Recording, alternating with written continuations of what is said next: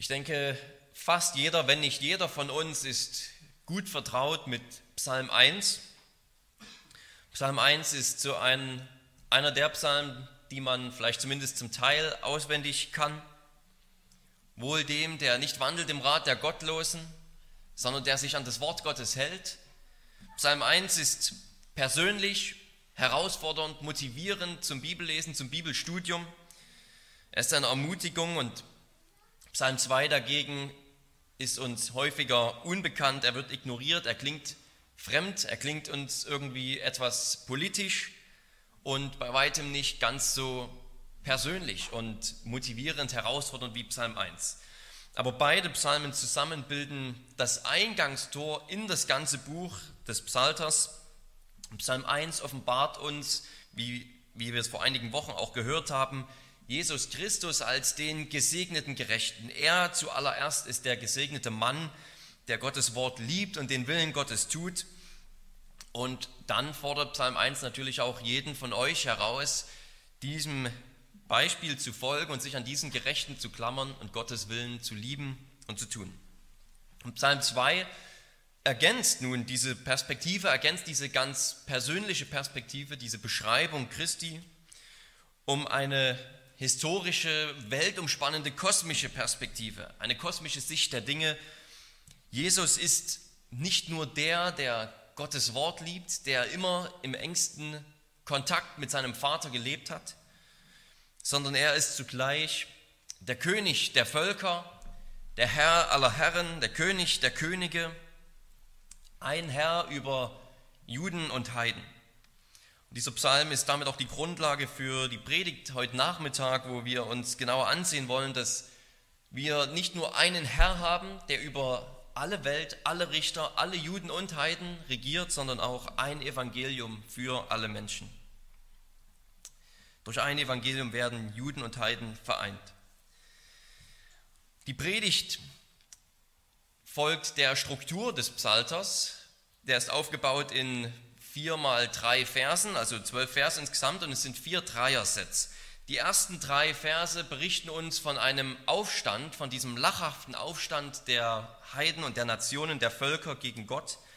Die Verse vier bis sechs berichten uns, wie Gott darauf reagiert. Zuerst einmal lacht er darüber und dann kündigt er seinen Zorn und seinen Schrecken an. Die Verse 7 bis 9 lassen dann den gesalbten König zu Wort kommen und die Verse 10 bis 12 enden dann mit einer Aufforderung an die Könige und Richter der Erde und natürlich auch an, an jeden von uns. Denn der Psalm 2 endet, wie Psalm 1 beginnt, mit dieser Seligpreisung. Glücklich ist der Mann, der eben sich an diesen gerechten und vollkommenen König aller Völker hängt. Lass uns also diese, in diesen vier Punkten uns diesen Verlauf dieses Dramas in diesem Psalm genauer anschauen. Wir fangen mit Psalm, äh, Vers, ne, Punkt 1 natürlich an, die Heiden toben. Zuerst einmal toben die Heiden, so beginnt dieser Psalm. Es ist eine lachhafte Rebellion gegen die göttlichen, gegen, gegen Gott, gegen seine Gebote, gegen seine Vorsehung, gegen seine Pläne und seinen Ratschluss. Und die Heiden, sie rebellieren gegen Gott und seinen Gesalbten. Historisch ist es ein Bild, der Gesalbte ist historisch ein Bild für jüdische Könige, aber wir werden natürlich sehen, dass es so viel mehr ist als das. Gott hat einen Bund geschlossen mit König David von Israel und er hat zu ihm gesagt, dass aus Davids Blutlinie, aus seinen Nachkommen, immer jemand auf dem Thron sitzen wird in Ewigkeit. Es wird einen König, einen Herrscher geben, einen Nachkomme, der ewig auf dem Thron Davids regiert.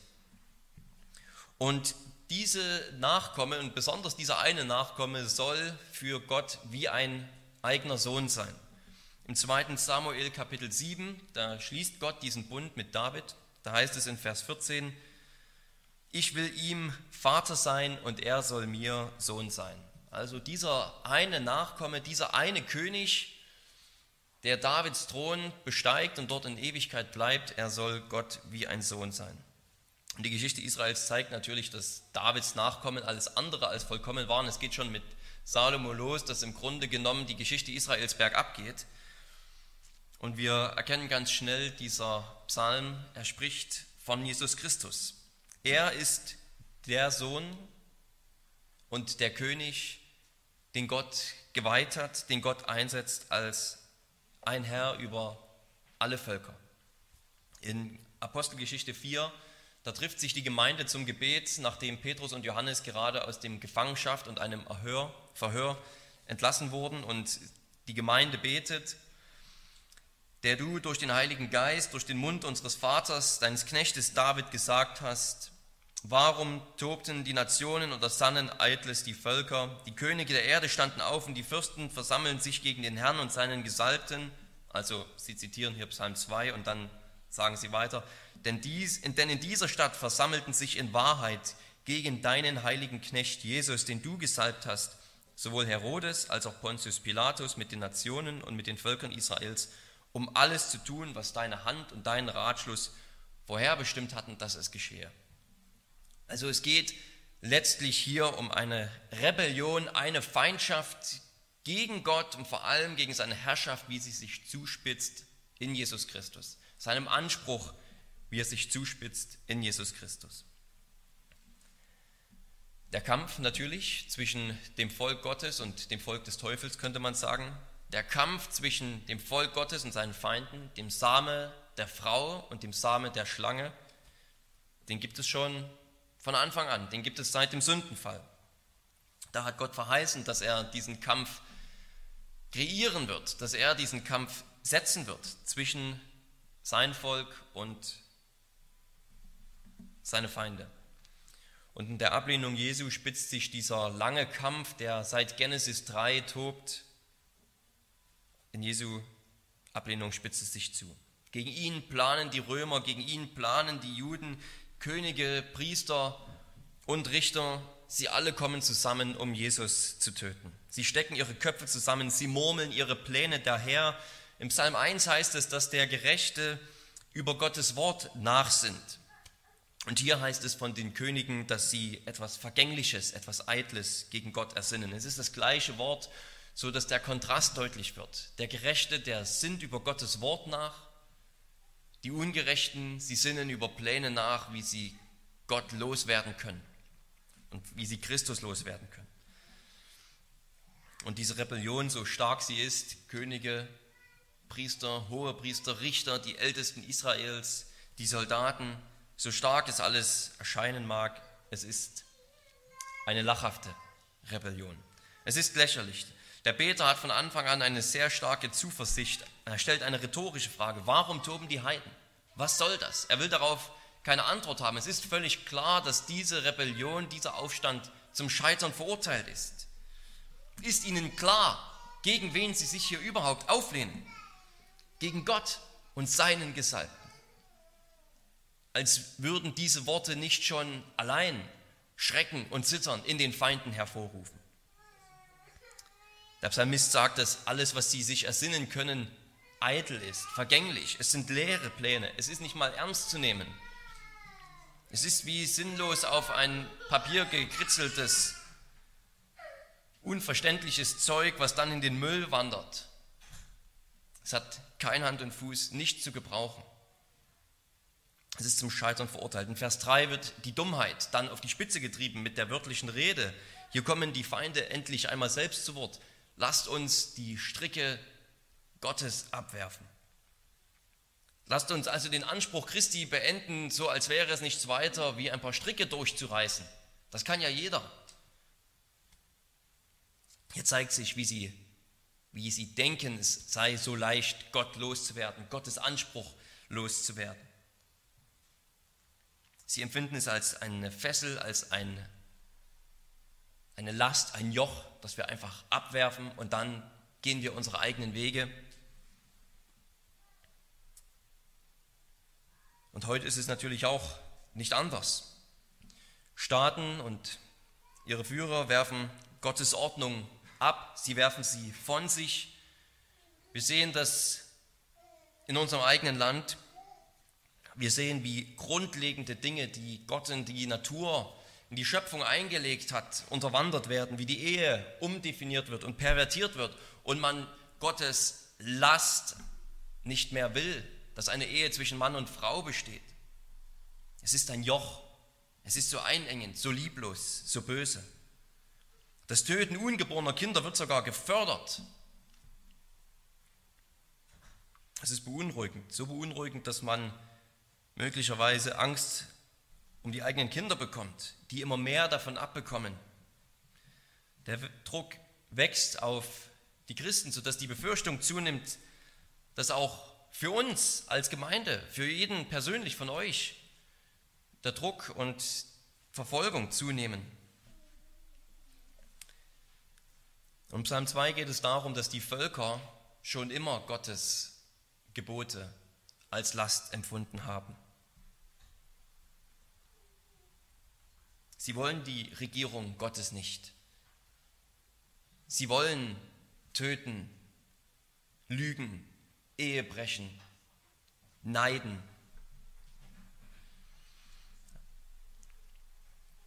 Und wer sie daran hindert, ist im Weg.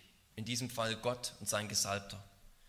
Aber Psalm 2 beginnt eben nicht mit einer Verzweiflung, er beginnt nicht mit Angst, sondern er beginnt mit einer Frage des Glaubens. Warum toben die Heiden? Was soll das? Was bringt es ihnen? Gott hat seinen König gesalbt. Die Sache ist schon klar. Die Frage ist ganz einfach. Hast du diese Zuversicht? Kannst du auf die Politik blicken, auf die sexuelle Revolution, die im Gange ist, auf die Berichte über verfolgte Geschwister, die getötet werden, auf den Druck, der sich auf dich vielleicht ausübt oder ausgeübt wird. Kannst du darauf blicken und dabei sagen, warum toben die Heiden? Warum tun sie das? Gott hat seinen König gesalbt, der Sieg ist schon längst klar, der Sieger steht fest. Denken Sie, Gott schläft? Denken Sie, Gott sei so unfähig, dass er nicht gegen seine Feinde kämpfen kann, die seine eigenen Geschöpfe sind, die er doch mit seiner Allmacht Sekunde für Sekunde überhaupt am Leben erhält?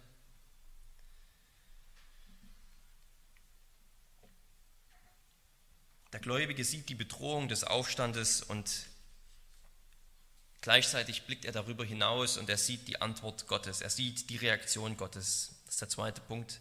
Der Herr lacht. Auf eine lachhafte Rebellion antwortet hier ein lachender Gott.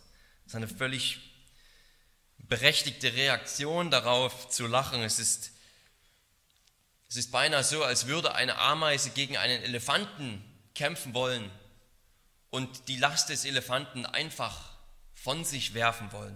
So sinnlos, so unglaublich dumm. Gott belustigt sich, heißt es, Gott belustigt sich über die Versuche, ihn loszuwerden.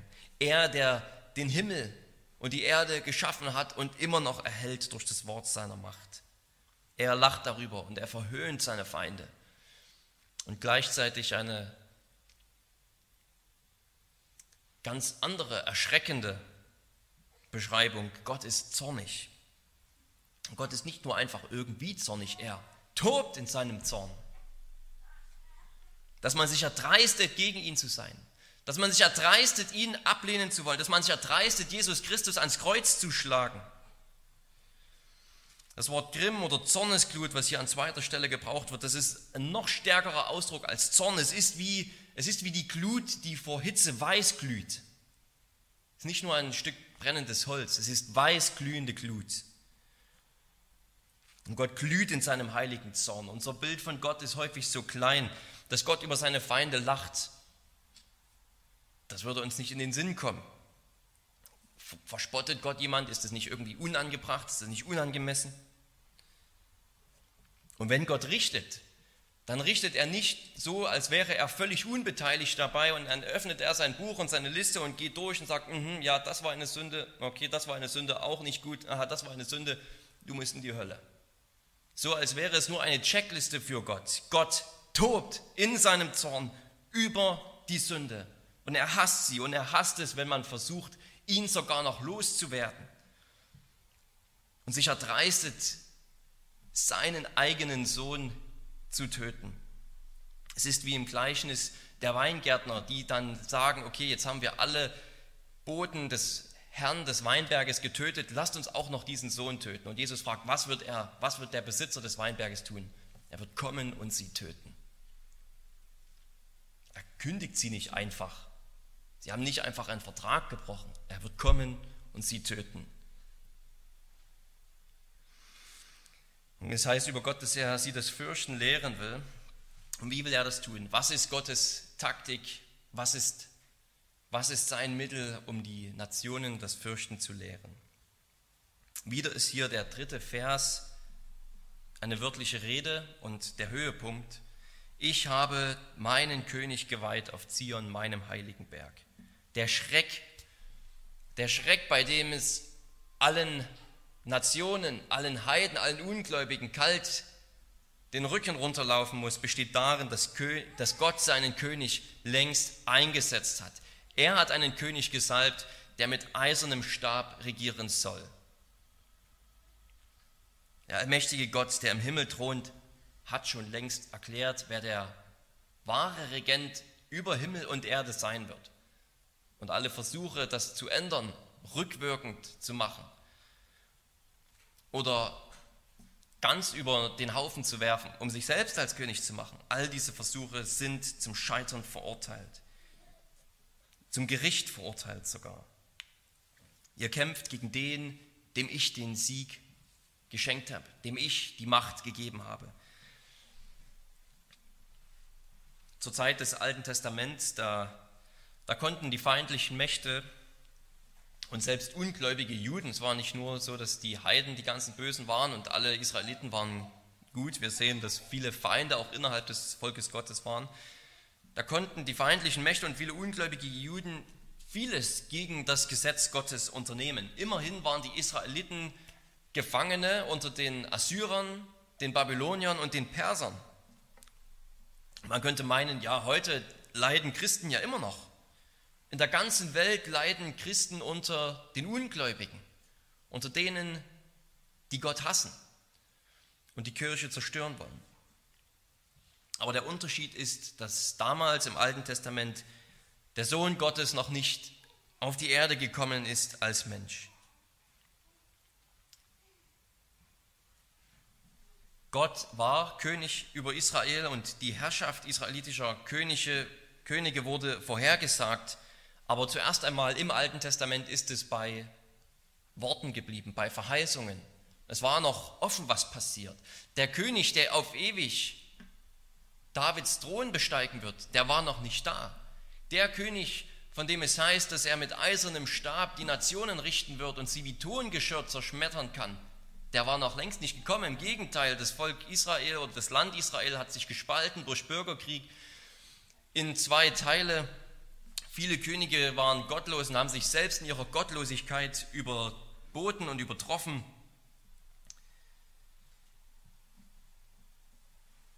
Die Könige selbst waren ein äußerst gottloser Haufen, der das Gesetz Gottes abwerfen wollte. Aber das ändert sich eben mit Jesus Christus. Nun ist der König eingesetzt. Und es wird allen ganz klar bezeugt, das Blatt hat sich ein für allemal gewendet. Die Frage ist jetzt nicht mehr, wann kommt dieser König und wer wird dieser König sein, der Gottes Herrschaft aufrichtet in Ewigkeit. Diese Frage ist mit Jesus Christus beantwortet. Das ist der dritte Punkt, der König regiert. Hier erklärt nun der Gesalbte selbst näher, was es heißt, dass Gott ihn als König eingesetzt hat. Es ist wieder ein ein Paket von drei Versen, die Verse 7 bis 9. Und der Gesalbte kommt hier selbst zu Wort, diesmal mit noch mehr wörtlicher Rede. Es ist beinahe wie das Zentrum des Psalms. Ich will den Ratschluss des Herrn kundtun. Er hat zu mir gesagt, du bist mein Sohn, heute habe ich dich gezeugt. Bitte mich, so will ich dir die Völker zum Erbteil geben.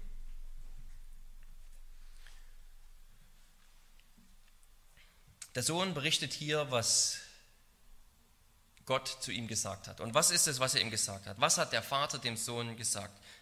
Was ist es genau, das alle Völker in Furcht und Zittern versetzen soll? Du bist mein Sohn, heute habe ich dich gezeugt. Und dass Jesus als König eingesetzt ist über alle Völker. Was bedeutet das? Heute habe ich dich gezeugt. Ist Jesus nicht in Ewigkeit Gott, wie wir es gerade erst vor kurzem im Johannesevangelium gehört haben. Im Anfang war das Wort und das Wort war bei Gott und Gott war das Wort.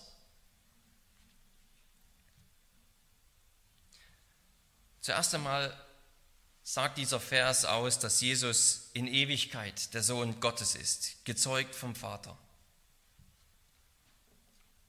Gott sagt es nicht nur über Jesus, nachdem er Mensch geworden ist, sondern sozusagen in Ewigkeit. Hier dringen wir natürlich in ein großes Geheimnis ein, in das Geheimnis der Dreieinigkeit. Gottes Sohn ist in Ewigkeit, er ist ewig Gott, wie der Vater. Er war und ist immer. Es gab keinen Zeitpunkt, zu dem er nicht war. Und gleichzeitig sagen wir, bekennen wir schon seit den frühesten Jahrhunderten der Kirchengeschichte, dass er gezeugt wurde. Nicht wie Menschen Kinder zeugen. Wenn Menschen Kinder zeugen, gab es einen Zeitpunkt, da war das Kind noch nicht da, dann wurde es gezeugt, dann ist es da. Der Sohn Gottes ist in Ewigkeit Gott. Und dennoch wird dieser Begriff benutzt, um deutlich zu machen, der Vater und der Sohn, die sind nicht identisch. Der Vater ist der Vater, der Sohn ist der Sohn, gezeugt vom Vater in Ewigkeit. Deswegen wird im Johannesevangelium Jesus häufig als der einzig Geborene beschrieben. Und diese, diese Beziehung, diese Vater-Sohn-Beziehung in Ewigkeit, die ist auch die Grundlage dafür und die Basis dafür, dass auch in der Zeit, wenn Gottes Sohn Mensch wird, dann der Vater zu ihm sagt, du bist mein Sohn, heute habe ich dich gezeugt. Und was bedeutet das für Jesus als der menschgewordene Gottessohn? es bedeutet für ihn, dass er als König eingesetzt wurde über alle Völker, Juden und Heiden, und zwar durch sein Werk auf Erden, durch sein Sterben und besonders durch sein Auferstehen und seine Himmelfahrt. Diese Ereignisse, sein, seine Auferstehung und seine Himmelfahrt werden als werden mit diesem Psalm 2 beschrieben. Heute habe ich dich gezeugt. Es ist das Einsetzen des Sohnes Gottes in Macht und Herrlichkeit als König über alle Völker. In Apostelgeschichte 3, 13, Vers 33, da redet Paulus in einer Synagoge über die Erfüllung des Alten Testaments. Apostelgeschichte 13, Vers 33. Und da sagt er, wir verkündigen euch die gute Botschaft von der Verheißung, die an die Väter erging dass Gott sie uns, ihren Kindern, erfüllt hat, indem er Jesus erweckte, wie auch geschrieben steht, du bist mein Sohn, heute habe ich dich gezeugt. Paulus versteht also diese Worte, heute habe ich dich gezeugt, als Hinweis darauf, dass Jesus von den Toten auferweckt wurde. In der Auferweckung Jesu von den Toten hat sich dieser Vers erfüllt. Gott setzt ihn öffentlich als den König ein, der nun über Himmel und Erde in Macht regiert, sein Reich ausbreitet und es eines Tages in ganzer Fülle und Vollmacht bringen wird. So lesen wir auch in Römer 1, Vers 4. Jesus Christus, der geboren ist aus dem Geschlecht Davids nach dem Fleisch und nach dem Geist, der heiligt, eingesetzt ist als Sohn Gottes in Kraft durch die Auferstehung von den Toten. Die Auferstehung von den Toten ist das Mittel, der Weg, wodurch Jesus als der Sohn Gottes eingesetzt wurde. Wie gesagt, Jesus ist in Ewigkeit Gott. Aber diese Verse, wie sie sich in der Zeit sozusagen erfüllen, weisen darauf hin, dass nun Jesus eben öffentlich als Sohn Gottes und als König proklamiert wird. Man könnte sagen, Jesus steht nun im Zentrum der Verkündigung und im Zentrum der Weltgeschichte als der König der Könige. Im Alten Testament ist natürlich auch von Jesus die Rede. Das fängt auch schon wieder im 1. Mose Kapitel 3 an. Aber es ist im Alten Testament häufig nur verdeckt, erst nur verdeckt offenbart und nicht so klar. Das Evangelium wird im Alten Testament nicht als die gute Botschaft vom menschgewordenen Sohn Gottes verkündigt, weil das noch nicht ganz so klar war. Sie wussten einiges, aber sie wussten nicht, dass da ein Mensch mit Namen Jesus sein würde, der dann irgendwann aus Bethlehem kommen würde. Das wussten sie dann erst seit dem Propheten Micha. Also der ewige Sohn Gottes war im Alten Testament offenbart als der, der die Rettung bringen würde, aber bei weitem nicht so klar, wie es jetzt im Neuen Testament ist.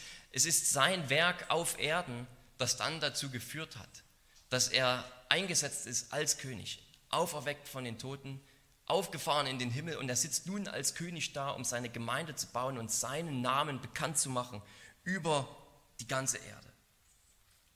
Psalm 2, Vers 7 wird auch in Hebräer 1, Vers 5 zitiert. Da geht es auch um die Erhabenheit Jesu über alle Engel, weil er seinen irdischen Dienst als Mittler zwischen Gott und Mensch so treu ausgeführt hat.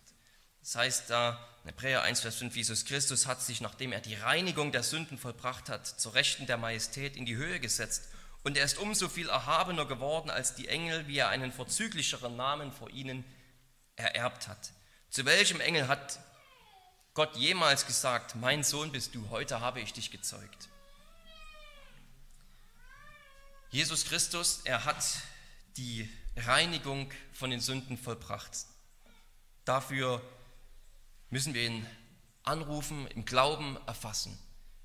Das ist der Grund, warum er dann auch auferweckt wurde, weil es keine Sünden, keine Macht des Todes über ihn gab. Und er wurde auferweckt, ist aufgefahren und eingesetzt in Herrlichkeit zur Rechten des Vaters als König. Und hat einen Namen bekommen, der viel erhabener ist als alle Engel.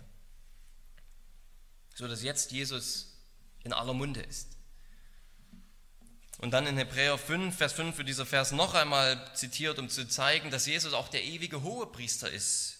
Jesus stirbt für sein Volk, er wirkt die Sünden Vergebung für alle, die ihn anrufen, für alle, die an ihn glauben. Und er wird auferweckt und arbeitet nun weiter als ewiger Hohepriester. Er bringt Fürbitte dar als ewiger Hohepriester für alle seine Kinder, für alle seine Geschwister.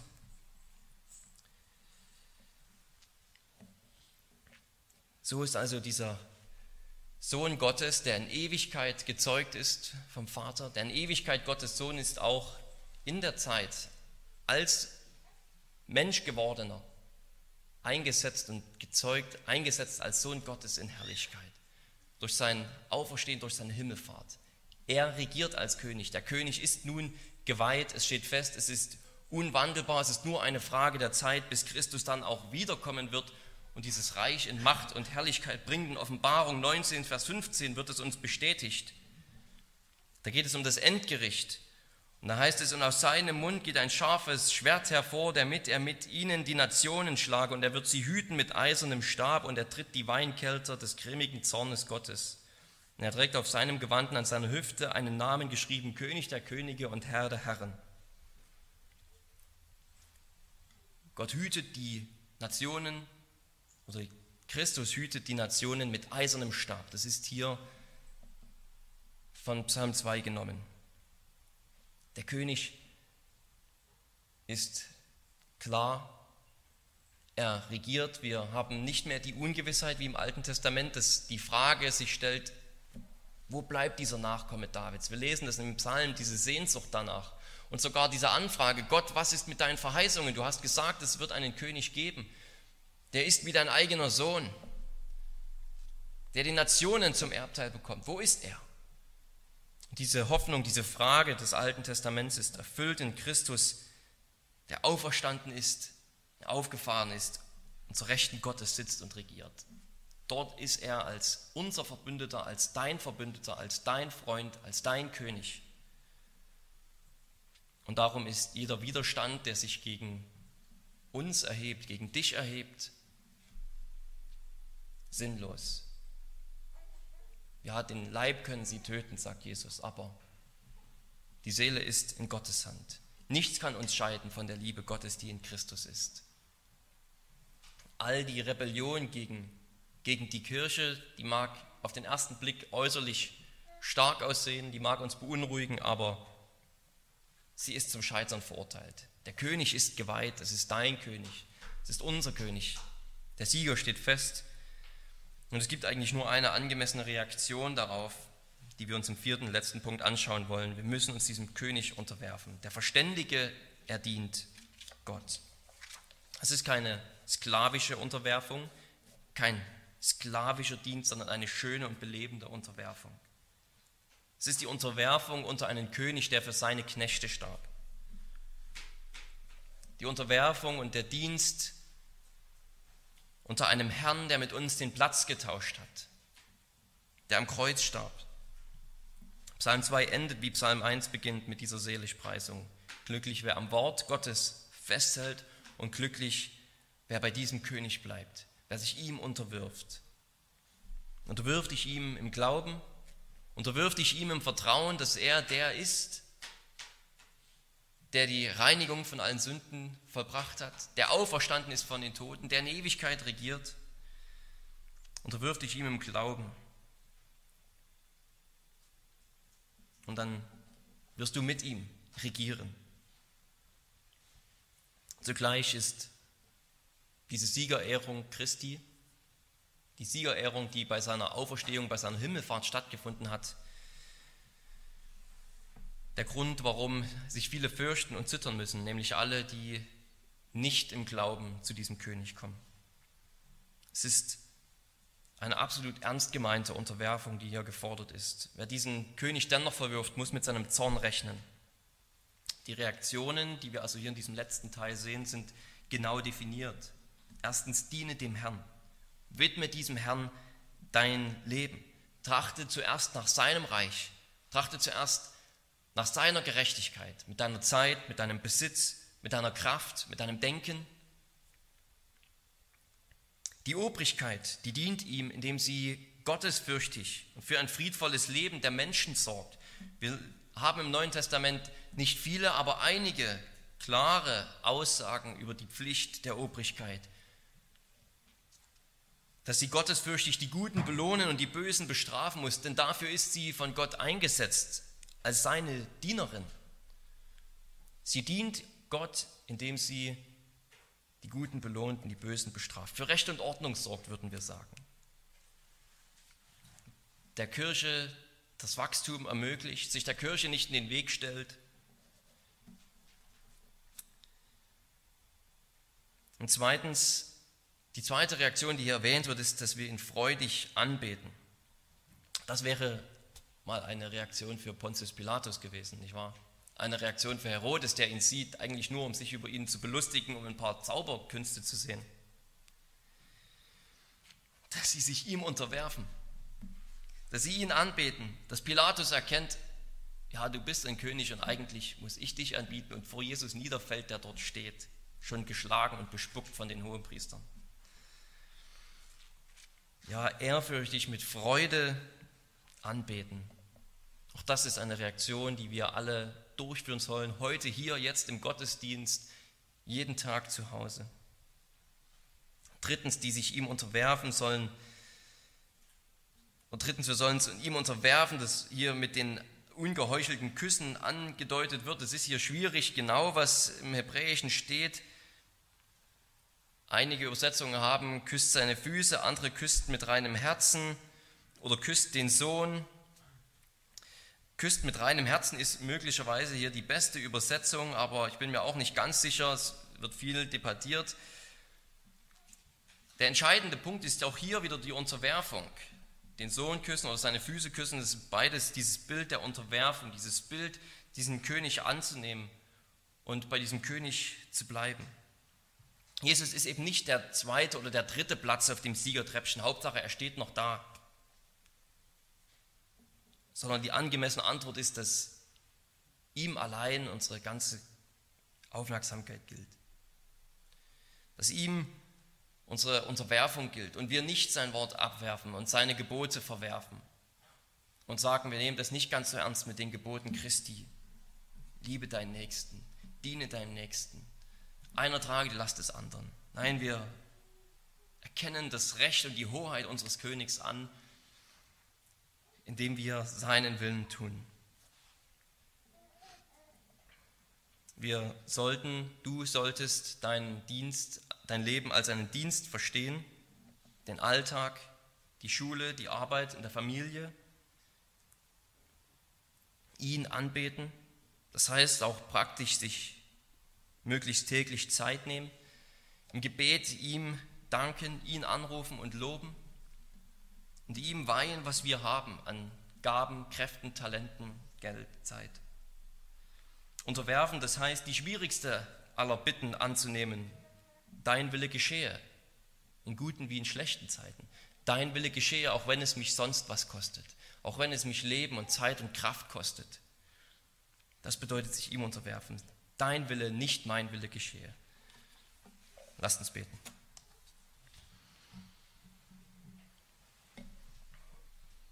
Allmächtiger Gott und Vater, wir danken dir von ganzem Herzen, dass du die Heilsgeschichte so geführt hast, dass wir in einer Zeit leben dürfen, in der wir Klarheit haben dürfen über deinen Sieg. Die, die Ungewissheit, die unsere Geschwister im Alten Testament noch hatten, die ist vorbei. Die Verheißungen wurden erfüllt, die Zeit der Erfüllung und der klaren Offenbarung deines Sohnes ist da und wir haben Anteil daran. Wir dürfen ihn sehen. Wir dürfen im Glauben erkennen, dass dein König herrscht und regiert. Dass der ewige Sohn Gottes nun auch als der, der Königssohn regiert über Himmel und Erde, Juden und Heiden, alle Völker. Und verhilf uns, uns ihm im Glauben zu unterwerfen. Verhilf uns, deinen Sohn über alles zu schätzen, zu lieben, ihm zu dienen. Und hilf auch, dass die Könige der Erde, auch unsere Regierung hier, nicht deine Last abwirft, dein Gesetz, deine guten Gebote, sondern seiner Pflicht nachkommt. Das bitten wir durch Jesus Christus. Amen.